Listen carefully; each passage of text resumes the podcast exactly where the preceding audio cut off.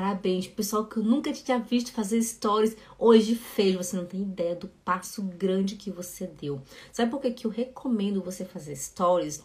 Porque justamente você que não tem costume de fazer, porque eu sei que antes de você postar um vídeo, você já gravou um, pelo menos uns 10, né? Antes de gravar. Pois é, a, Cle, a Cleude chegou aqui, exatamente, tá falando de você aqui também, Cleude, a Fabrícia também. Gente, parabéns. Os stories de vocês foi maravilhoso. Mas o que eu quero dizer, antes de você postar um stories, você faz uns 10, quem sabe até 20 antes de chegar a postar. Isso é maravilhoso, sabe por quê?